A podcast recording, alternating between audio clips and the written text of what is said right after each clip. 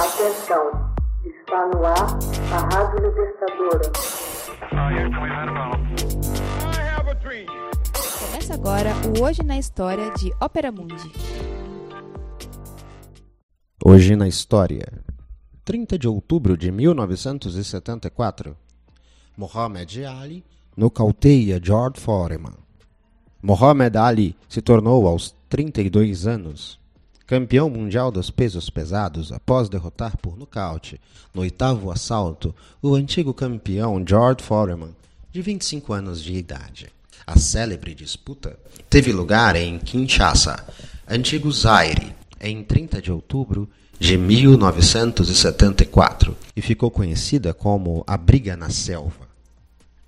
Sete anos antes, Ali perdera o título quando o governo estadunidense o acusou de fugir do alistamento para a Guerra do Vietnã. O lutador era um declarado opositor do conflito. A comissão de boxe, então, cancelou seu cinturão em resposta. A vitória no Zaire fez dele o segundo campeão destronado da história do boxe a reconquistar o cinturão. O epíteto A Briga na Selva foi dado pelo promotor Don King, que inicialmente havia criado para este combate o slogan do navio negreiro ao campeonato. Em inglês soava como The From Slave Ship from the Championship. Até que o presidente dos Aires se inteirou da ideia e mandou queimar os milhares de pôsteres que já haviam sido espalhados. Era a primeira contenda válida pelo título de todos os pesos a ser realizado no continente africano.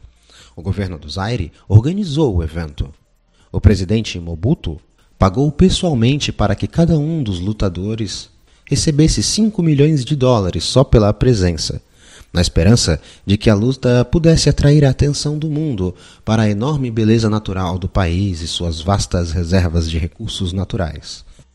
Muhammad Ali concordou eu quis estabelecer uma relação direta entre os negros estadunidenses e os africanos. Escreveu mais tarde. O combate dizia respeito a problemas raciais, ao Vietnã, tudo isso, enfim, e acrescentou: a briga na selva foi uma luta que fez o país todo se tornar mais consciente. Às 4h30 da madrugada de 30 de outubro 60 mil espectadores acotovelavam-se ao ar livre no estádio 20 de maio, sobre uma esplêndida lua cheia. Os organizadores fixaram a hora para coincidir com o horário nobre da televisão nos Estados Unidos. O público não parava de cantar. Ali, Balmayer. Ali, acabe com ele. Há semanas, o ex-campeão vinha zombando de Foreman. Mais jovem, o boxeador desprezou as caçoadas, mostrando estar ansioso ao subir no ringue.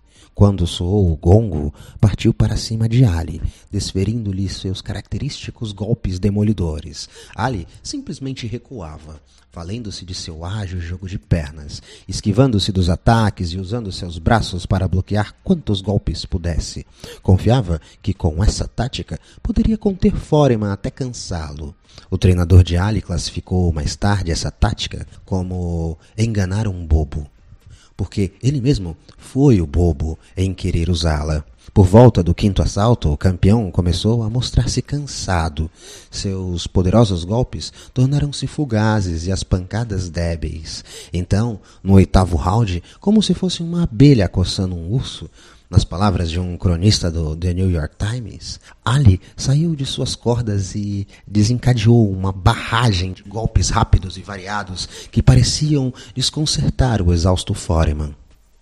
Um potente cruzado de esquerda, seguido de um de direita, fizeram Foreman dobrar os joelhos e beijar a lona. O árbitro contou até dez, e a contagem terminou quando faltavam apenas dois segundos para o término do assalto. Ali perdeu e reconquistou o título uma vez mais, antes de pendurar as luvas, em 1981. Foreman afastou-se dos ringues em 1977, porém continuou treinando e em 1987 tornou-se o mais velho peso pesado da história do boxe a ostentar o cinturão. O simpático Foreman é hoje pastor de igreja e possui terras no Texas. Pai de cinco homens e cinco mulheres, todos levando George no nome, é também um promotor incrivelmente popular de uma linha de aparelhos domésticos. Mohamed Ali, por sua vez, portador do mal de Parkinson, é ainda recebido com honras de herói e legendário desportista, onde quer que se apresente ou faça-se menção à sua memória. Hoje na história. Texto original: Max Altman. Narração: José Igor. Edição: Laila Manuele. Você já fez uma assinatura solidária de Opera Mundi? Com 70 centavos por dia, você ajuda a imprensa independente e combativa. Acesse www.operamundi.com.br/apoio.